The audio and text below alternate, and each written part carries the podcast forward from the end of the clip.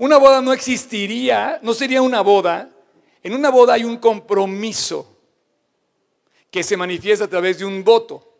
Le llamamos los votos matrimoniales. Es una, es una eh, formalidad ceremonial, eh, legalidad, como tú quieras, pero tú no, tú no tendrías una boda si no hay un compromiso que se llama un voto matrimonial. Un voto matrimonial en términos generales es algo que eh, hace que la boda sea una boda. Si no tuvieras un voto matrimonial, pues ¿a qué fuiste? No? O sea, la, boda finalmente nos, este, nos habla de que a partir de ese momento la, la pareja va a ofrecer voluntariamente el vivir en una vida matrimonial de unidad, de comunidad, y que se van a comprometer a cuidarse, a velar el uno por el otro, y no tanto a disfrutar de lo que la vida les dé, sino también a cuidar por las cosas que la vida los someta a, pruebas y a dificultades. Si no tuvieras este compromiso, ¿qué sería de la boda? O sea, la boda sería nada más cuando todo vaya bien y cuando todo vaya mal, ¿no? Cuando tú, cuando tú ves esta escena, está implícito un compromiso del rey hacia la reina y de la reina hacia el rey. Digamos que ya van a ser reyes en algún momento, pero son príncipes, pero vamos a dejarlos como nuestro personaje que hemos estado hablando. Eh, y está diciéndole la persona a la otra persona, tus preocupaciones van a ser mis preocupaciones. Ahora, eso está muy bonito, solamente que no lo vivimos así. Pero cuando tú te casas, digo, hablo de tú porque yo no me he casado, porque tú te casas, tú le dices a tu pareja que vas a dejar de pensar en tus cosas para pensar en las suyas. Digo, en principio. Porque de otra manera, ¿cuál es un voto? Yo te lo estoy resumiendo porque aquí el voto es cuando estés sano y cuando estés enfermo cuando estés rico o cuando estés pobre. Y ese es el voto, el, compromiso. Entonces, yo sí creo que te preocupas mucho por tus cosas, o yo me preocupo mucho por mis cosas, somos naturalmente egoístas, y un voto es, ¿sabes qué? Me voy a preocupar un poco menos por mí, y me voy a preocupar mucho más por ti. Y voy a dejar de pensar en mis cosas para pensar en tus necesidades. Eso es lo que es un voto. Ese es un compromiso. Ahora, la Biblia nos, eh, nos habla y particularmente hoy vamos a entregar la tarjeta número 5, es la penúltima tarjeta que vamos a entregar. Y quiero decirte que todo lo que hacemos, no quites la escena, por favor, todavía tocayo. Eh, lo que vas a ver en esta tarjeta que vamos a entregar al final, por favor, las parejas que estén, que tengan, no, no, no, no se vayan sin que se las dé. Esto es totalmente irrelevante. O sea, yo pude haber hecho esto o pude no haberlo hecho. Sin embargo, es una manera de volverte a involucrar de conectarme contigo en tu casa. Y es como el encanto de la Cenicienta. Si lo abres después de las 12 ya no funciona. Tienes que abrirlos antes de las 12 en tu casa con tu pareja y no lo abras antes. ¿Sale? Em, bueno, el punto es que eh, este, todo esto que hacemos, deben, deben de entender algo implícito. No estoy hablando de mí. O sea, yo, yo no estoy casado, para que, para que me entiendan. Ustedes no están casados y lo que yo estoy haciendo es, porque no quiero nada de ustedes, sino quiero ustedes que disfruten su matrimonio como en un principio de Dios. De verdad estamos llamados a disfrutar de ese maravilloso fundamento de la vida que es una unión matrimonial. Entonces debes entender que yo no lo hago para mí, lo hago para ti, en el mejor de los planes, con el mejor corazón, y estoy muy contento. Y yo estoy seguro, como he visto, así como he sido testigo de estas escenas, he sido testigo de escenas preciosas, de reconciliación, de milagros en las parejas, de, uniones, de votos en las parejas que se han roto y votos que se han mantenido. He sido testigo de personas, de parejas que han pasado por muchas cosas muy difíciles y han salido adelante. He sido testigo no solamente de unas ceremonias bonitas, sino he sido testigo también de testimonios excepcionales donde la pareja cumple sus votos y vive sus votos. Eh, hoy está de moda decirme divorcio como si fuera una cosa tan sencilla, cada vez es más fácil y más rápido. Esto debía estar cuestionado en cuanto a los votos. Cuando tú hablas de los votos, estás diciendo, es que no me voy a divorciar.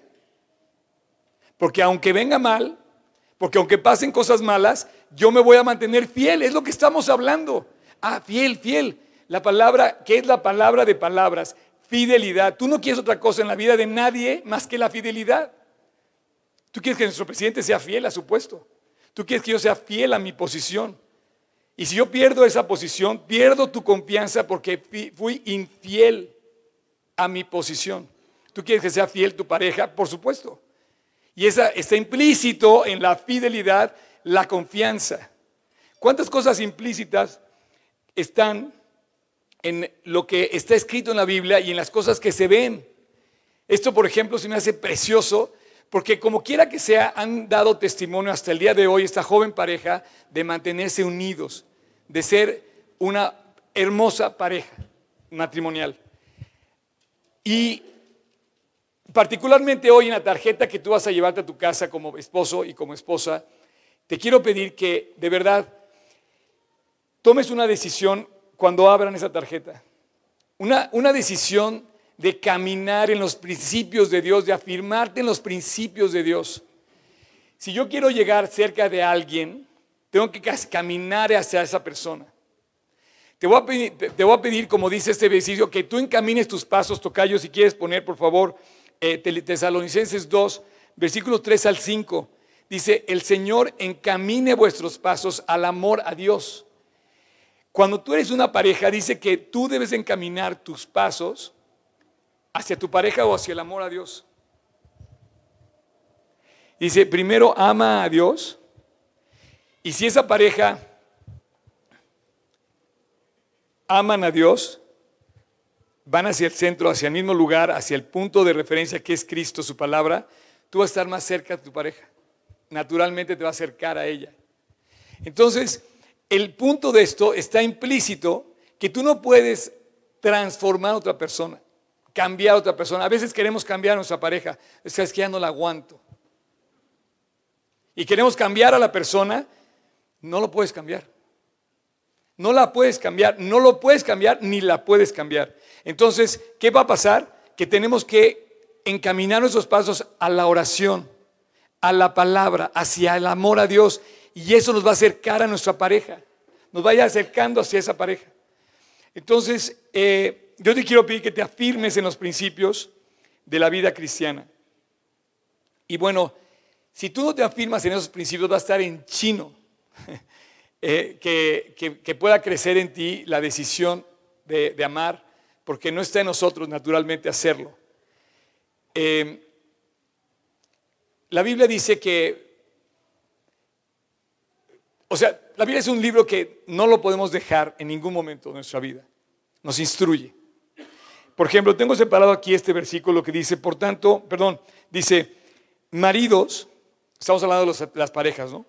O sea, estamos hablando aquí de los esposos. Yo no estoy en esa, pero me incluyo porque soy hombre. Amad a vuestras mujeres. Y lo dice puntualmente. Y luego te dice cómo. El resto del versículo dice, no seas ásperos con ellas. ¿Podrías, podrías este, subrayar, por favor, esa palabra? ¿Tú te puedes dar cuenta de lo puntual que es la Biblia cuando dice la palabra áspero? ¿Por qué no dijo otra palabra? Porque los hombres somos ásperos, sobre todo con el sexo opuesto, con el sexo débil. Tendemos a ser ásperos con nuestra pareja más fácilmente que si nos o sea, porque tú sabes que si tú pones áspero con tu hermano, a lo mejor te voltea y te da un puñetazo, ¿me entiendes? O sea, pero con la mujer, la Biblia dice puntualmente, puntualmente, maridos, no seáis ásperos con sus mujeres, con tu mujer. Ahora, me encanta porque mucha gente dice que es difícil entender la Biblia. No, todo el que te diga, y el que me está escuchando, te lo, así, todo el que te diga que no entiende la Biblia, no, no quiere entender la Biblia. Esto no tiene ninguna bronca para entenderse. ¿O, sí?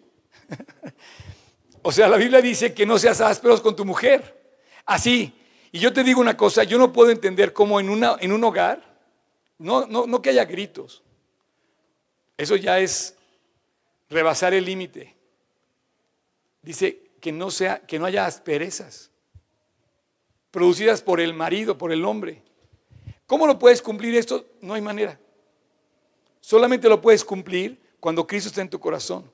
cuando Dios te da la gracia para cumplirlo, cuando tienes a Dios para que Él te dé la fuerza para cumplir esa bellísima enseñanza. Y ahora sí dime, ¿qué mujer no va a hacer todo para tratar bien a un hombre que nunca ha sido áspero con ella?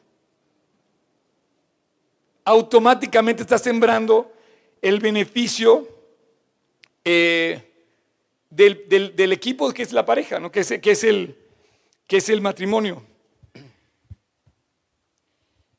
Pero bueno, no sean ásperos. Y volviendo a los votos, yo creo que un, es más, un matrimonio no sería eh, válido si no, si, no hay, si no hay un compromiso matrimonial. Y parte de ese compromiso es a no ser ásperos con ella, y menos cuando las cosas se ponen difíciles. Tú tienes que ser, en lugar de ser áspero con tu mujer, tú tienes que ser sabio con tu mujer. En lugar de ser áspero en un asunto, tienes que ser sabio para ver cómo enderezar ese asunto, porque no hay otra manera de enderezar el punto. Y tienes que pedirle a Dios esa sabiduría. Y Dios te la va a dar si se la pides. Ok, estamos cumpliendo el mandamiento que dice la Biblia desde el principio de, Génesis. Dice, por tanto, dejarle al hombre a su padre, a su madre y se unirá a su mujer y los dos serán una sola carne.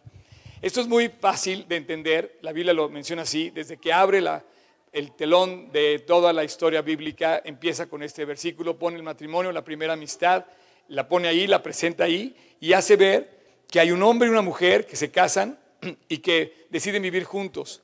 Y me encanta porque lo, manifiesta. Por cierto, ya estuve sentado en la última fila, se oye muy bien, ¿verdad? Saludos a todos que en la última fila. El único problema que tienes tú, champ, es que no vas a ver la pantalla, pero ves lo mejor, ves acá enfrente. Buenísimo. Y bueno, saludos allá atrás a todos. Pórtense bien, Pato, Javes, Alex, ¿ok? No estén texteando ahorita. No es cierto. Hagan lo que quieran. Están en su casa y yo tengo, la, yo tengo el privilegio de poder compartir de Cristo y, este mensaje en lo particular pienso que eh, va a llamarnos la atención. Ojalá que abras tu corazón para llevarte algo que va a ver este mensaje. Mira, esto está claro, ¿no? Está claro, es un hombre o una mujer. Curioso porque si tú buscas en el diccionario de la Real Academia, el matrimonio dice en una de sus definiciones que en algunas legislaciones es el matrimonio del mismo sexo. Gracias a Dios, todavía en México no se ha legislado así. Gracias a Dios. ¿Por qué? Porque está natural. Hombre y mujer se casan y es como nace la familia, como nacen los niños, como crece la sociedad y como se fundan las naciones. Y ves a un compromiso de un matrimonio que dice, prometo de aquí en adelante vivir contigo en unidad y en una vida matrimonial. Está implícito, digo, está claramente. Pero, por si tuvieras duda, me encanta la Biblia porque además de esto, la Biblia tiene muchas cosas implícitas, como lo que acabamos de ver de la escena del rey. Por ejemplo, me estoy memorizando Romanos, estoy en el plan que hicimos de memorización, por favor no lo dejen. Luigi, apúntate, no está Luigi. No dejes. Eh, no, todos estamos memorizando. Digo, lo que pasa es que cotorreo con mi amigo, pero ya, ya dice que siempre lo ventaneo. pero no, a todos los están memorizando, no dejen de memorizar. Eh, la memorización te limpia, te vacía de tus cosas y te llena de Dios. Es, un, es una medicina, no, más que medicina, es como un bálsamo que, nutre el corazón. Y mira, estaba yo memorizando y de repente, duro y dale, duro y dale, duro y dale, duro y dale, de repente el capítulo 2, capítulo 3 de Romanos, te lo digo si quieres leerlo, habla de los judíos, habla de los griegos, habla de los no judíos, habla de los judíos y de los no judíos, la circuncisión, la incircuncisión, y habla de la fe y de la ley. Pero hay una parte donde tú le puedes decir, bueno, muchas dudas, oye, ¿y qué pasa con los que están en la, la este, eh, la tribu de no sé qué rincón del mundo que nunca ha oído de la Biblia.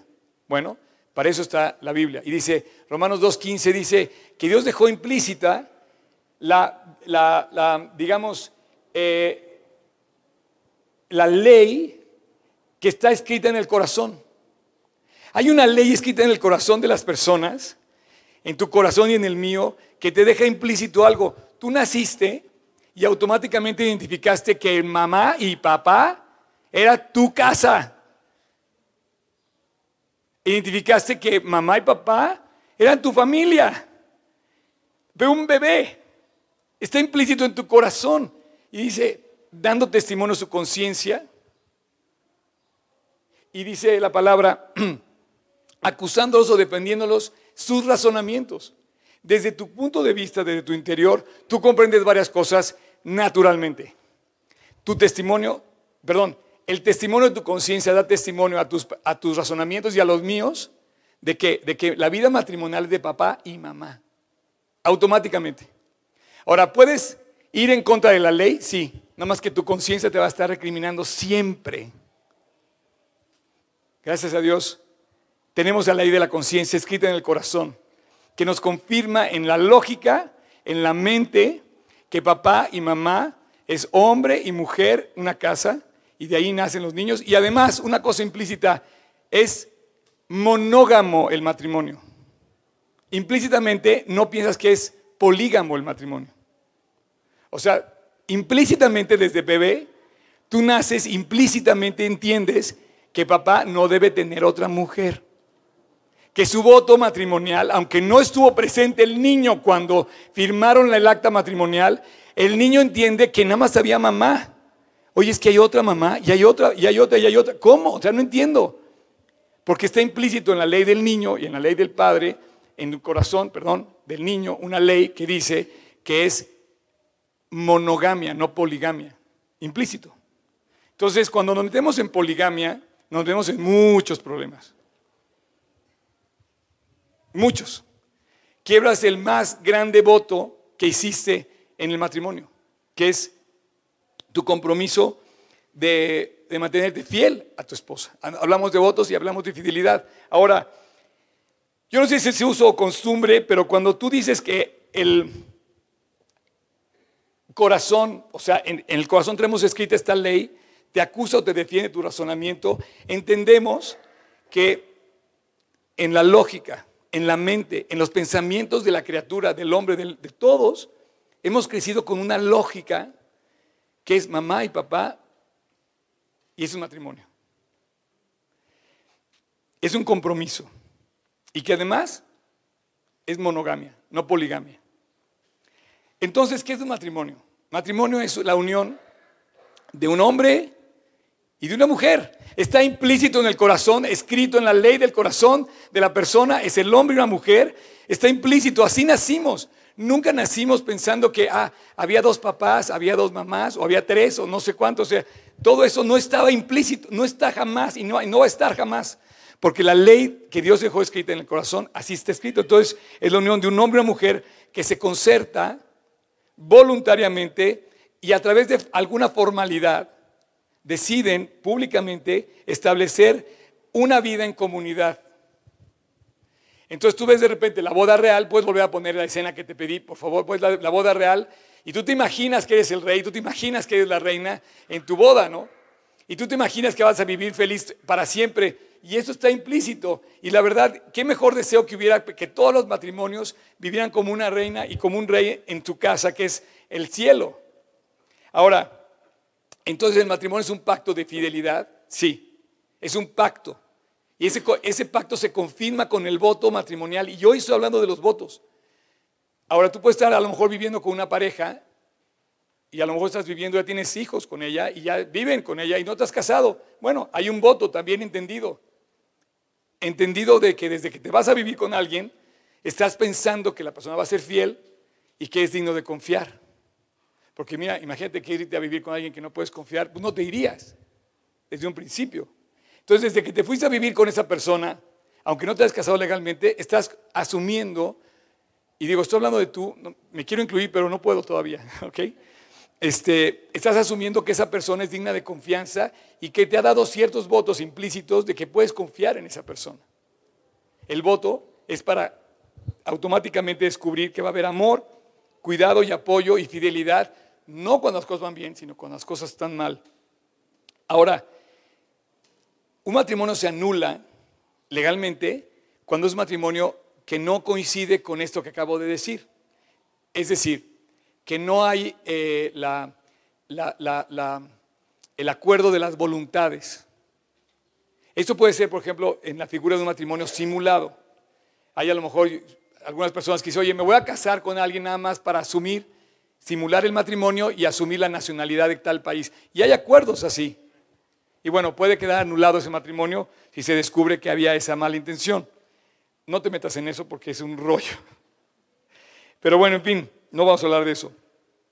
Pero la confianza es esa confianza que hace que el matrimonio mantenga esa unidad, esa, esa fidelidad, esa confianza. Esa confianza es el, es el centro que sostiene todo en el matrimonio. La confianza, ¿cómo la recuperas cuando la pierdes? ¿Cuál es la forma de confesar y de pedir perdón cuando se rompe esa confianza? Hoy es muy fácil y muy rápido eh, clausurar esos principios, esos votos, negarnos esos votos y hablar automáticamente del divorcio. Somos llamados a considerar un pacto de fidelidad mucho antes que considerar el divorcio. Porque si tú no consideras el pacto de fidelidad cuando las cosas salen mal, entonces, ¿por qué hiciste un voto? ¿Por qué están comprometiéndose? Eso está comprometido para cuando las cosas salen mal. Pero hoy estamos llamados a, un divorcio más fácilmente que, reconocer y recordar los votos que nos hicimos cuando nos casamos. Eso es un grave problema. Entonces, romper un voto, caer en adulterio, sería precisamente eh, quebrar la fidelidad y la confianza de la persona. Por eso están los votos y hay que respetarlos. Ser infiel significa matar esa confianza y hay muchas formas de ser infiel. Hay una forma muy clara en la Biblia que dice que puede, ser infiel y dice, eh, quiero leerla en Mateo 5, versículo 28, la vamos a leer junto con ustedes. Eh, dice, pero yo os digo que cualquiera que mira a una mujer para codiciarla, ya adulteró con ella en el corazón. ¿Por qué te estoy hablando de cosas implícitas? Porque la Biblia dice claramente que ahí cuando tú miras a una mujer deseándola, qué increíble, qué precisa es la Biblia. O sea, estás, yo puedo ver ahorita a todas esas mujeres, no estoy eh, eh, pecando en el sentido, pero cuando dice, cuando está hablando un mal pensamiento, está implícito un acto terrible de infidelidad. Y lo está hablando claramente. Ahora, en este versículo es lo que me da el, el centro de mi plática de hoy, porque hay muchas maneras de ser infiel. Muchas maneras pequeñas de ser infiel que comienzan con la infidelidad y que te llevan después a cosas terribles de infidelidad. Una manera de ser infiel, vamos a ver ocho maneras de ser infiel. Y la última es la del adulterio. Las otras siete no tienen que ver nada con el adulterio, pero te podrían llevar a eso. Pero son cosas que te pueden, que más bien se podría calificar como un acto de infidelidad. La primera es que tú pongas una prioridad antes que tu esposa. Vamos a dejar a Dios como prioridad absoluta de ambos, que es lo que estábamos precisamente eh, tratando de hacer, que lleguemos primero a Dios y después a todo lo demás. Pero después de Dios, dejando a Dios en primer lugar, después de Dios estás casado, tu prioridad es tu esposo o tu esposa. No existe otro. Y aquí te quiero pedir que tengas cuidado cuando te pongas la capa de superhéroe, te decís que yo hago todo por mis hijos hasta deshacerte de tu esposa, ¿verdad? no, tú no puedes amar más a tus hijos que a tu esposa. O amas primero a tu esposa, o tus hijos no van a estar amados. Y por más que me digas a mí que has hecho todo por tus hijos, y por más que le digas a tus hijos que has hecho todo por ellos, si tú no amas a tu pareja, el hijo va a decir, papá, no te cotorrees a ti mismo. O sea, ama a mi mamá. Y, tú, y, mamá va a decir, mamá, no te cotorrees, ama a mi papá. Y en ese sentido, el niño se va a sentir amado. No, no sé si se han fijado, hay escenas donde tú ves la familia de cuatro, ¿no? Papá, mamá y los niños.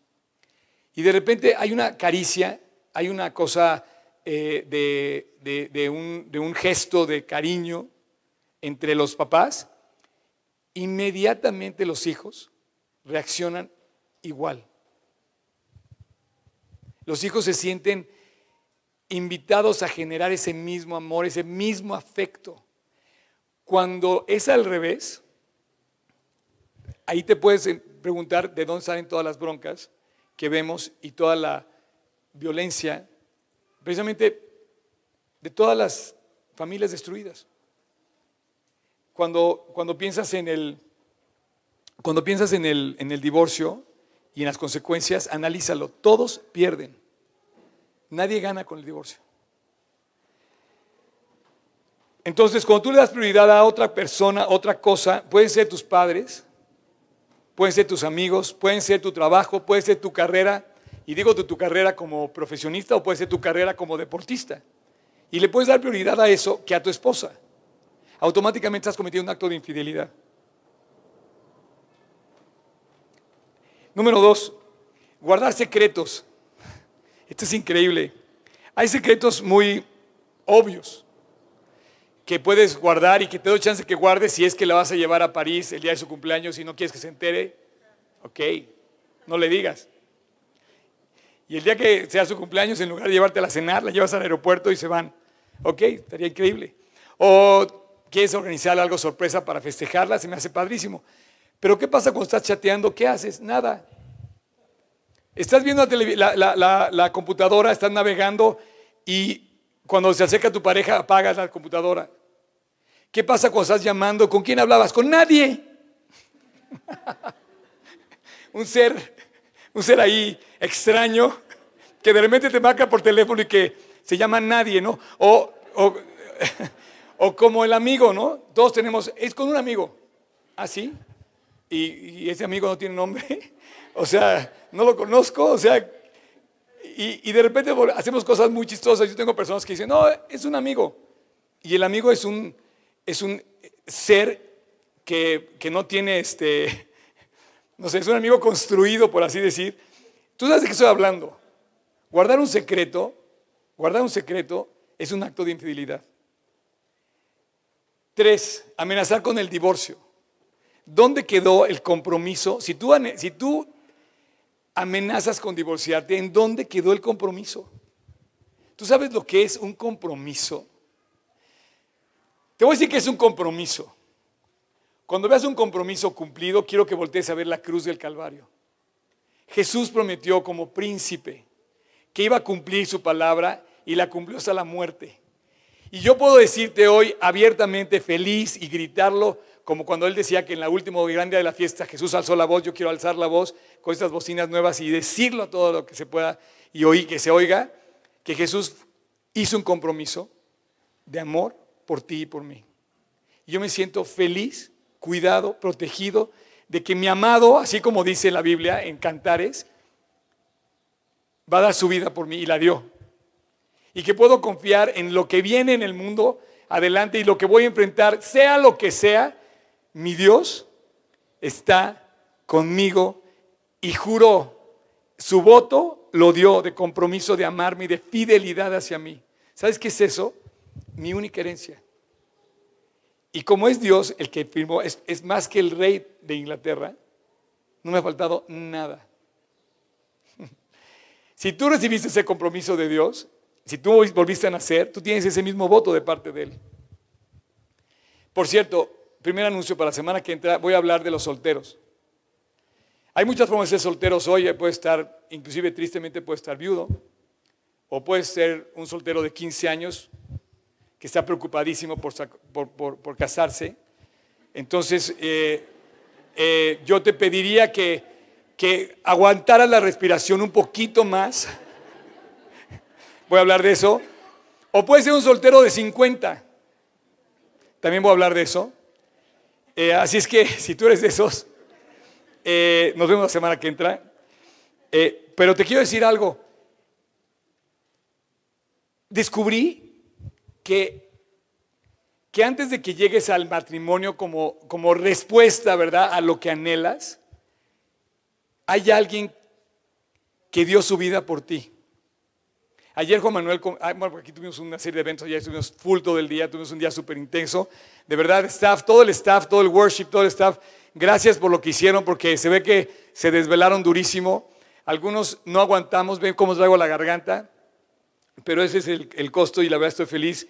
Pero bueno, eh, ayer comentaba Juan Manuel y dijo una frase que quiero decirles, dice, el cielo está en oferta. Me encantó la frase, la voy, a, la voy a publicar próximamente. El cielo está en oferta, para el soltero y para el casado. Pero ¿dónde están los que arrebatan esa oferta? Si yo te dijera que está gratis la entrada al Palacio de Buckingham, oye, me invitó la reina, pagas el boleto por ir a ver el palacio y porque te vas, a cenar en su casa, está en oferta, el cielo. Y yo te digo, ¿cuánto vas a tardar en llegar? No, es que no entiendo la Biblia, es muy difícil entenderla. No, no, no, está en oferta, es gratis, rico, está increíble, delicioso, increíble, es lo máximo. Y tú ves a solteros y a casados felices viviendo para Cristo. ¿Por qué? Porque Cristo prometió en su oferta que todo, todo es posible para el que cree. Que todo lo que pidas se te dará. Que tu anhelo se va a cumplir. Señores, el cielo está en oferta. ¿Dónde están? ¿Dónde está la demanda? Ah, no, es que yo tengo que ir primero a buscar mi coche nuevo. O yo tengo que ir primero a buscar mi esposa, o mi esposo, o mi esta, o el otro. Quiero casarme, quiero hacer esto, quiero este, terminar mi carrera. Por favor, Señor, no vengas antes que me case. No, de verdad, todo está disponible para ti. Y yo me siento así. Entonces, amenazar con el divorcio es romper con el voto. Es decirle, me importó un cacahuate lo que te dije el día de la boda, yo me quiero divorciar.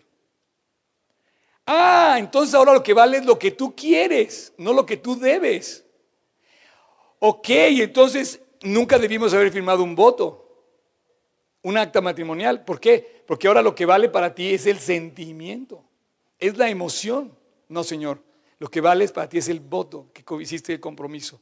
El amor es una decisión, no es un sentimiento. Cuando tú decides amar a una persona, ves cosas como las que hizo Cristo en la cruz, decidió, decidió, decidió amarte hasta la muerte. Tú debes decidir amar a la muerte hasta la muerte a tu esposa. No amar la muerte, sino amar a tu esposa. Hasta, hasta tu muerte. Porque entonces eso va a ser lo que te va a liberar del compromiso matrimonial. Lo único que entendemos que libera el compromiso matrimonial no es el divorcio, sino es cuando uno de ellos muere. Pero ¿qué pasa cuando se comete un acto donde rompes la fidelidad y la confianza? Bueno, quebrantas el pacto matrimonial. Sí. Y ahí es donde vienen todas las broncas.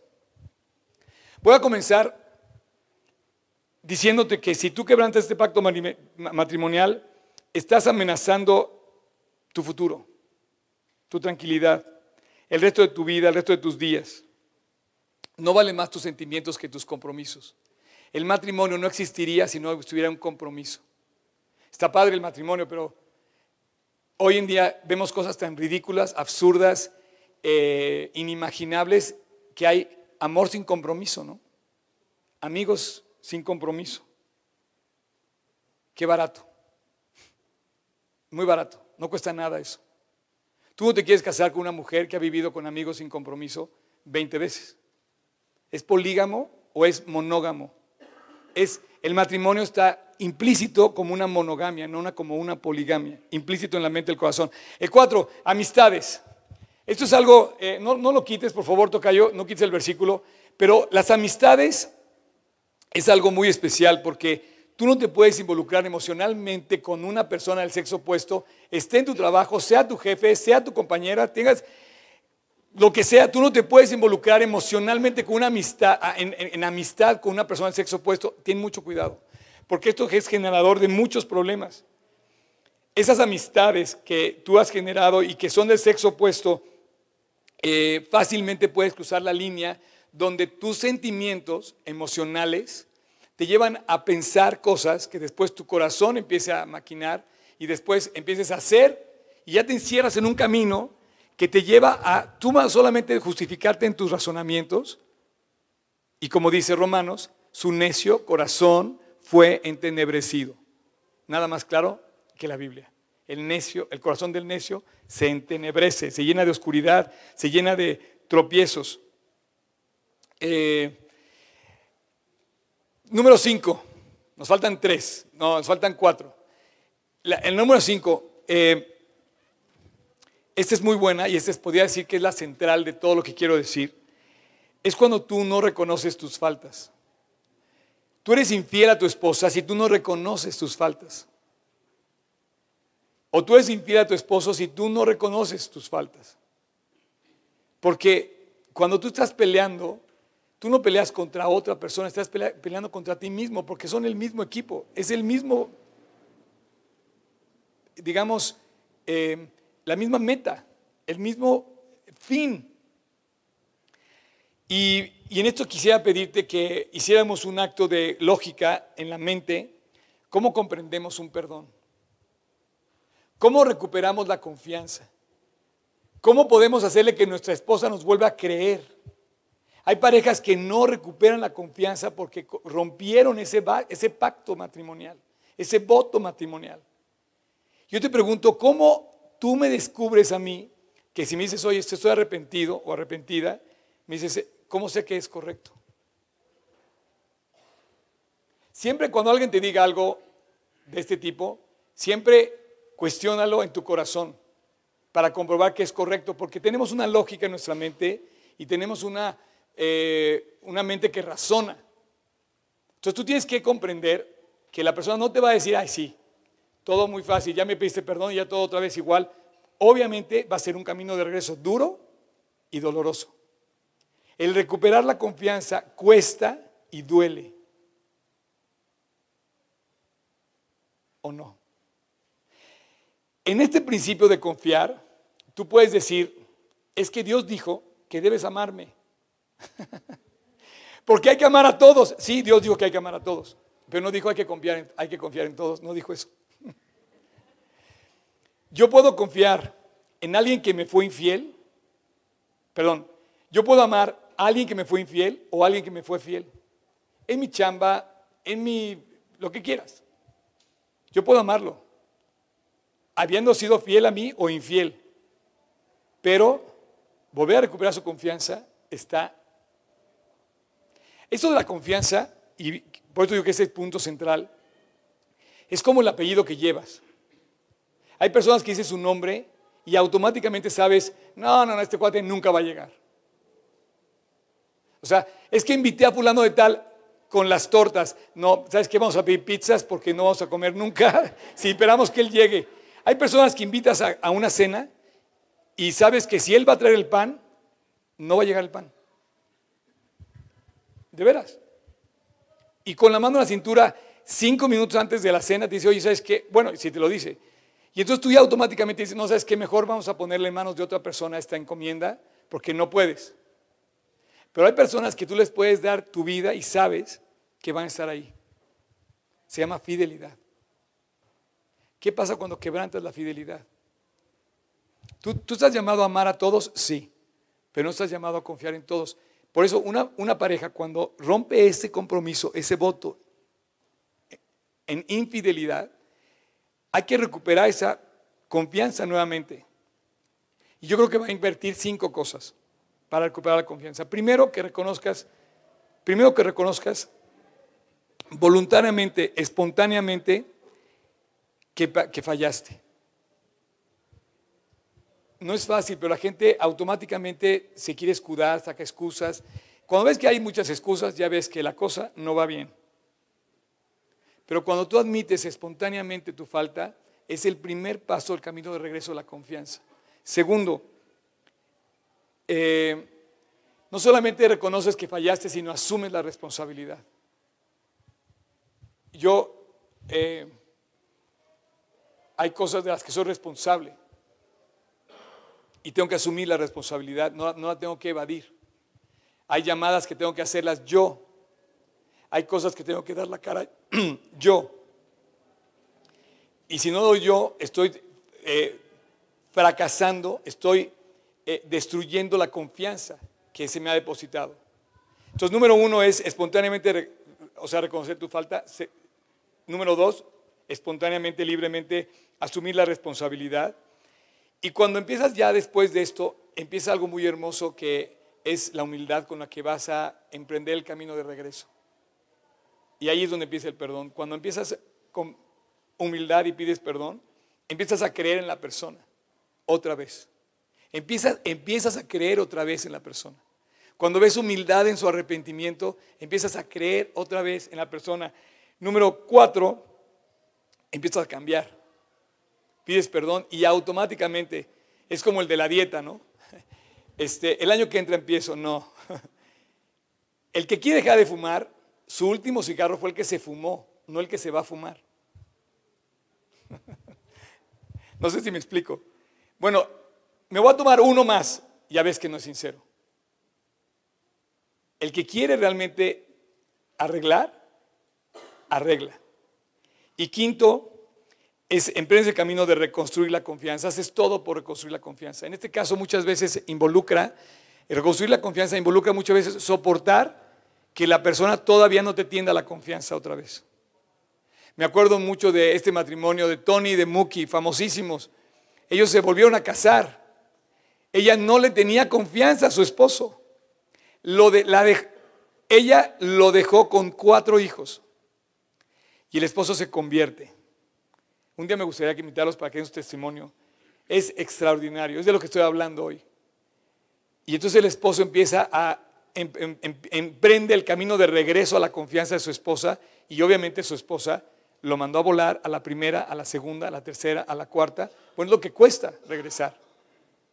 Pero él estuvo dispuesto a pagar ese precio y con el tiempo yo fui testigo en su segunda boda que se volvieron a casar.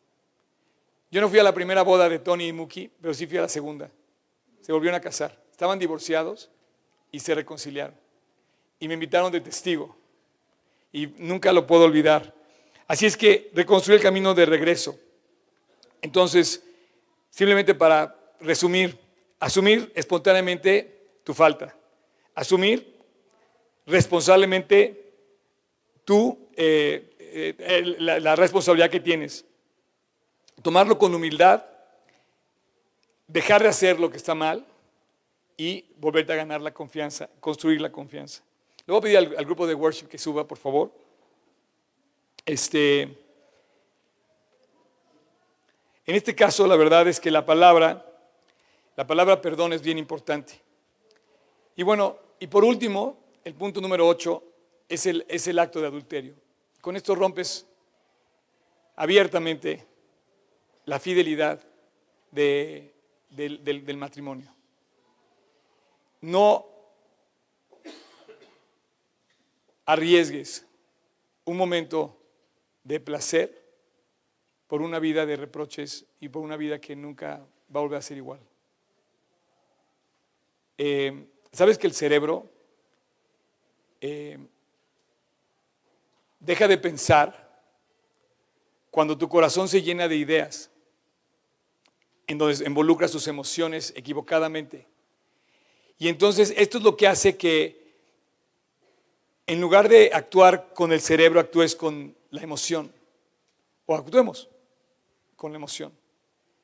Tenemos que emprender ese camino de regreso a casa y esperar que, que Dios... Oye, pero a mí falta todavía. Me brinqué dos. Me da gusto ver a los papás tomando nota, ¿eh? Sí, cierto. Eh, ese, este camino del perdón, y bueno, el número, entonces me, saqué el 7, el 6 y el 7. Em, em, ganar el argumento es el 6, ganar un argumento y el 7 sería eh, no estar en el momento que tu esposo o tu esposa te necesiten. Cuando tú te casaste, ella o él te dijeron que querían que caminaran juntos. Pero si tú antepones cosas a ese momento, estás cometiendo un acto de infidelidad. Estás dejando de ver por sus necesidades y anteponiendo tus pensamientos o tus anhelos. Y, obviamente, como decía ahorita, tratar de ganar un pleito. Si quieres ganar un pleito, pues a lo mejor ganas un pleito, pero vas a perder tu matrimonio. O sea, ¿de qué te serviría ganar un pleito con tu esposa si pierdes tu matrimonio? Señores, no te pongan un pleito a la relación. Ganador o perdedor van a la misma meta, van sobre el mismo camino. No trates de ganarle porque eso precisamente es un error. Y bueno,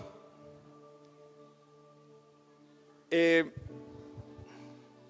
vimos cosas bien interesantes el día de hoy y quizá lo más, lo más sencillo es entender este versículo. Dice, ya adulteró con ella en su corazón. Y la Biblia dice que, que el matrimonio es monogamia. Está implícito en el corazón, escrito con las leyes de la conciencia y nuestros pensamientos y nuestros razonamientos nos apuntan a eso. Hay cosas que están implícitas, pero ¿cómo puedes volver a confiar en alguien que te ha fallado? Y ahí es donde quiero yo terminar mi día de hoy. Al final quiero hacer varios comentarios bien importantes, no se vayan. Quiero este, como comentar todo esto de la cena, estuvo increíble, la semana que entra lo vamos a hacer, el camp, no sé cuánta cosa. Está increíble, la verdad. Pero no quisiera terminar sin que te haga esta pregunta, ¿cómo vuelves a confiar en la persona?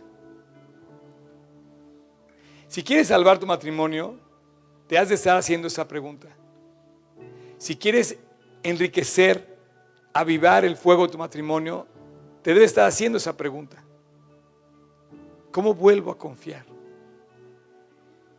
En un momento, yo me pregunto, ¿Cómo vuelvo a confiar si mi pareja me falló? Es algo muy fuerte la infidelidad. Pero el voto de compromiso que yo hice cuando me casé dejó firmado, dejó establecido que yo iba a luchar por encima de mis emociones para mantener mi compromiso. Señores, con 10, 15, 20, 30 años de casados, mis respetos. El solo verlos el solo verlos alienta. El ver un matrimonio mayor que me dice, tengo 25 años caminando con mi esposa, tengo 30, tengo... Bueno, si tienes 10, para mí ya es digno de un gran premio. ¿Qué pasó? Va a ponerle al parquímetro seguramente. Ok, está bien. ok. Eh, digo, lo hago con todo cariño, la verdad. ¿Cómo vuelves a confiar? ¿Cómo mantienes esos años de casado? ¿Cómo, te, cómo llegas a la meta? ¿Sabes lo que estás diciendo cuando te casas? Estás diciendo a tu pareja, tú y yo vamos a llegar juntos hasta la muerte. Increíble. Increíble. El día que tú te casas y le dices hasta la muerte, y te dice hasta la muerte. Increíble. ¿Sabes quién te dijo eso? Jesús. ¿Sabes por qué puedo sonreír aunque no esté casado? Porque Jesús, el día que fue a la cruz, estaba cumpliendo sus votos de amor por mí. Y Él ha enriquecido de tal manera mi vida que hoy puedo predicarlo y decir, ese es el camino de regreso a la confianza. Cuando tú te reconcilias con Dios, cuando sabes que está viendo tu vida, cuando sabes que puedes enderezar tu camino, cuando sabes que estás en sus manos, cuando deseas lo que Él quiere, cuando buscas quién es, cuando empiezas a caminar a su lado, te das cuenta que estás volviendo a confiar, te está, volviendo la confianza a regresar. Siempre preguntamos, oye, es que no, ya no la quiero, o ya no quiero esto, yo sé. Bueno, jamás Jamás ha salido esa palabra de la boca de Dios. Está, regresa a casa. Te estoy esperando. Como ese marido, si tú has leído la Biblia en el Antiguo Testamento, cuando Judá y cuando Israel rompen el pacto matrimonial y que hablan los profetas, dice, Judá, Israel, han adulterado con, yéndose a los dioses ajenos con los cuales han dejado de amarme. Si tú lees el pacto matrimonial de Eclesiastés, cuando ves de qué manera se expresa el amor de un esposo y una esposa. Si tú ves la manera cuando Dios te habla de las bodas del Cordero y dice, te estoy esperando. Hice todo para que la boda sea mejor que la boda real. Y yo te digo, hoy El cielo está en oferta. Y tú, señores, ¿sabes que también puedes vivir un pedazo del cielo sin casarte? ¿Sabes que puedes vivir un pedazo del cielo en tu corazón? ¿Sabes que puedes disfrutar? ¿Y sabes por qué te lo digo? Porque lo estoy viviendo yo. O sea, no estoy llorando porque quiero. ¿O sí? Estoy llorando de la emoción de saber que Dios ha sido conmigo fiel 37 años. ¿Ya serían mis bodas de qué? y sabes qué? Tienes a un testigo, tienes a una persona feliz, no perfecta, pero feliz. Y yo te quiero decir una cosa, la clave es que volví al amor de Dios. Voy que te pongas de pie, por favor. Padre, muchísimas gracias por este precioso día, por ese precioso tema, por esa preciosa mañana, por ese precioso tema que estamos comentando sobre el regresar al amor, al perdón, al compromiso. Dios, yo te quiero dar gracias porque tú te has comprometido a amarnos por encima de todo. Y quiero pedir que tú pongas tu mano sobre cada hogar aquí representado, presente y futuro. Te quiero dar gracias por los matrimonios que llevan 30 años de casados, que son una bendición cuando los veo entrar de la mano. Te quiero dar gracias por los nuevos matrimonios que has formado, Dios, frescos, que han decidido forjar su futuro con tu bendición. Te quiero dar gracias, Dios, por los que se van a casar algún día, jóvenes de 10, de 15, de 20 años, que están anhelando la mujer o el hombre, príncipe o una princesa que tú tienes para ellos. Te quiero dar gracias Dios porque este país va a cambiar cuando cambiemos en nuestras casas. Te quiero dar gracias Dios porque ya empezaste a trabajar en muchos corazones desde el día que te conocimos. Gracias Jesús. Y así como estamos, me quiero dirigir a ti en lo particular. No sé quién seas, pero yo, y aunque te conociera, y aunque supiera quién aunque te reconociera yo, yo no conozco tu corazón, pero Dios sí lo conoce. Yo te quisiera pedir que en esta última parte de mi oración, así como estamos, quisiera que te reconciliaras con Dios, que volvieras a Él, que volvieras al perdón de Jesús. Eh, antes de continuar, me gustaría leerte esta parte. Quiero decirte que memorizando mi, Biblia ha sido una bendición y me he encontrado con cosas preciosas. Una de ellas es, esta, es este plan de salvación, el capítulo 2 de Romanos. 3, perdón, dice, pero ahora el cielo está en oferta. No, no es cierto, no dice así. Pero sí dice lo mismo, dice, aparte de la ley se ha manifestado la justicia de Dios. Aparte de esa ley que nos condenaba, se ha manifestado la justicia de Dios testificada por la ley en los profetas y los profetas. La justicia de Dios por medio de la fe en Jesucristo para todos los que creen en Él. Porque no hay diferencia, por cuanto todos pecamos, por cuanto todos pecaron, están destituidos de la gloria de Dios. Y aquí es donde está la oferta. Y dice, siendo justificados gratuitamente por su gracia, mediante la redención que es en Cristo Jesús. El cielo está en oferta gratuitamente por su gracia podemos ser justificados y arreglados y perdonados. Y si tú quieres, voy a hacer esta oración contigo, no sé quién seas, pero sí te quiero invitar a que le digas a Dios, Señor, quiero agarrarme tu gracia, quiero entender que tú moriste por mí en la cruz, quiero pedirte perdón de mis faltas y quiero que me cambies. quiero volver a, a casa contigo. Así que cierra tus ojos, inclina tu rostro. Si me estás viendo en internet igualmente. Y te pido que en tu corazón le digas a Dios esta oración. Señor Jesús, gracias por recordarme que me amas de tal manera que fuiste hasta la muerte por mí. Hoy te quiero pedir perdón quiero volver a esa confianza contigo, a esa relación profunda. Y quiero pedirte que entres a mi corazón. Quiero que pases, me llenes y que ocupes el lugar de autoridad suprema y dirijas mis pasos. Quiero sujetarme a tu voluntad, entender tus caminos y seguirte. Y quiero aceptar el día de hoy tu salvación que me diste aquel día en la cruz. El día de hoy, Jesús, te hago mi Señor y te hago mi Salvador personal. Y te pido todo esto en tu nombre. En el nombre de Cristo Jesús. Amén.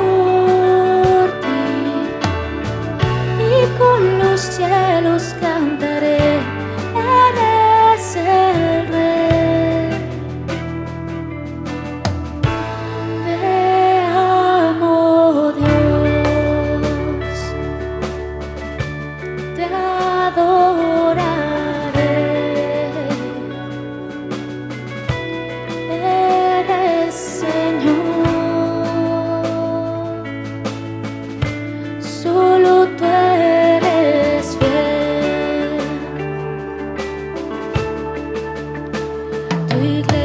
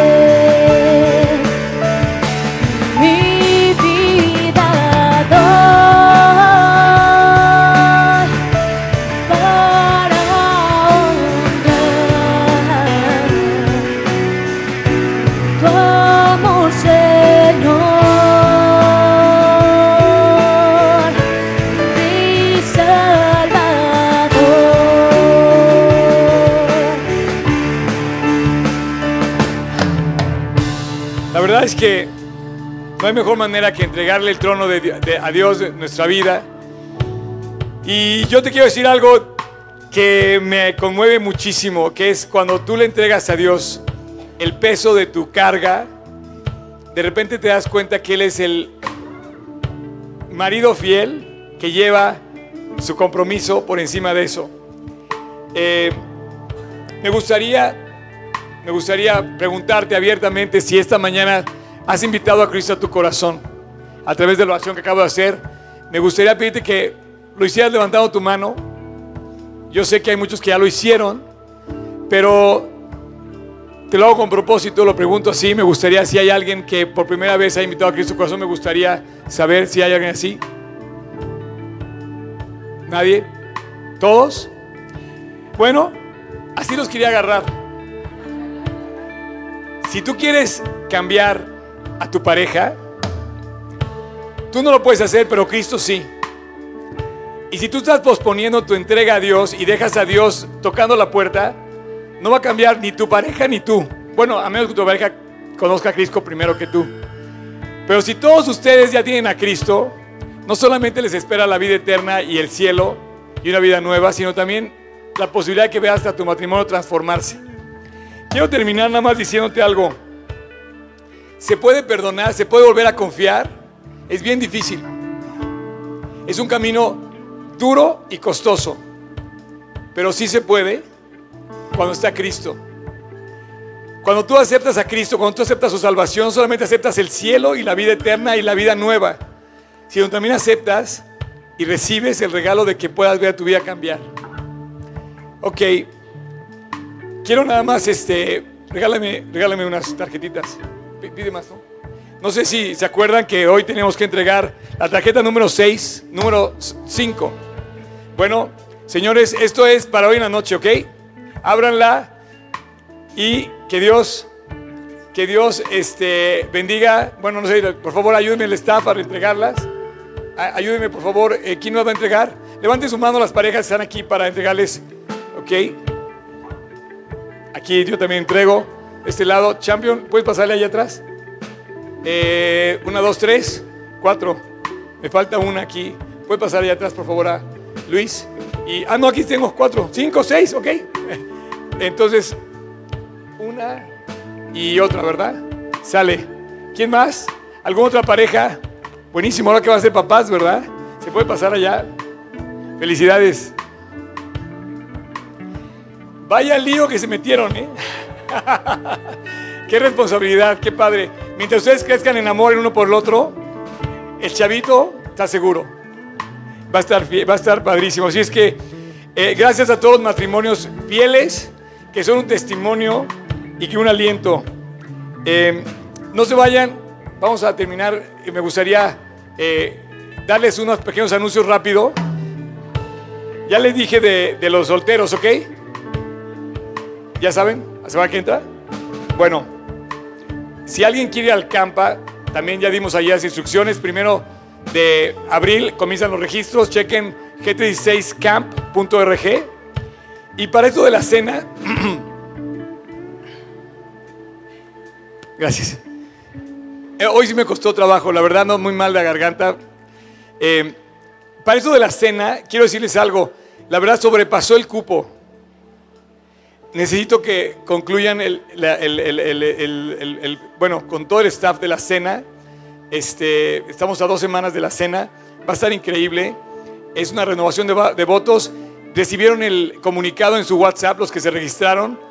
Eh, por favor, pasen con Ceci, con Alice y con Steffi ahí atrás están de negro y van a estar en la recepción. Y bueno, si quieren ir, por favor, yo lo que les pido es que confirmen súper bien para esta ceremonia. Otros me han dicho que se quieren casar. La verdad ha estado increíble porque algunos se han acercado a mí a decirme que se quieren casar. Eso es otro tema, ¿eh? Esa no es la cena de votos. Y la verdad, no hay nada eh, este, extraordinario en la cena, simplemente eh, renovar esos votos y se me hace muy hermoso hacerlo con tu iglesia, hacerlo con tu maestro de la Biblia tú y tu esposa, y pienso que va a ser algo muy hermoso. Entonces, el lugar está sobrevendido para que me entiendan. Entonces, sí requiero que por favor confirmen con estas chicas su, asistencia para poder seguir avanzando con este tema. Va a estar increíble. Oren por estas parejas que van a renovar sus votos el día 8 de abril eh, en, una, eh, en un lugar secreto. no, va a estar muy padre. Y muchísimas gracias. Dios los bendiga a todos. Nos vemos el próximo domingo. Eh,